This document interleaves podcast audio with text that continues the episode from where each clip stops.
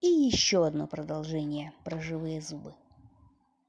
Однажды Егор Живозубов сел в трамвай. К сожалению, он зевнул, и зубы увидели, что у соседней тетки из сумки торчит колбаса. Зубы, как известно, отличались быстротой соображения, поэтому они моментально выпрыгнули изо рта Егора и впились в колбасу.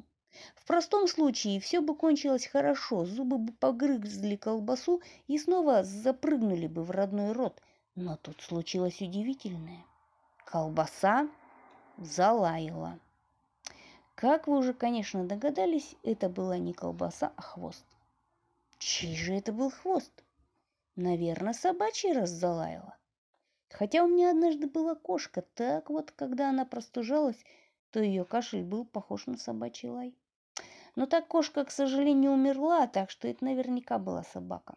Но какой она была породы, и как ее звали, и что с ней дальше было, об этом пусть придумает тот, кто прочитает это начало сказки. Ну, немного подсказываю. Собака родилась на острове Занзибар, и ее папа и мама работали в полиции.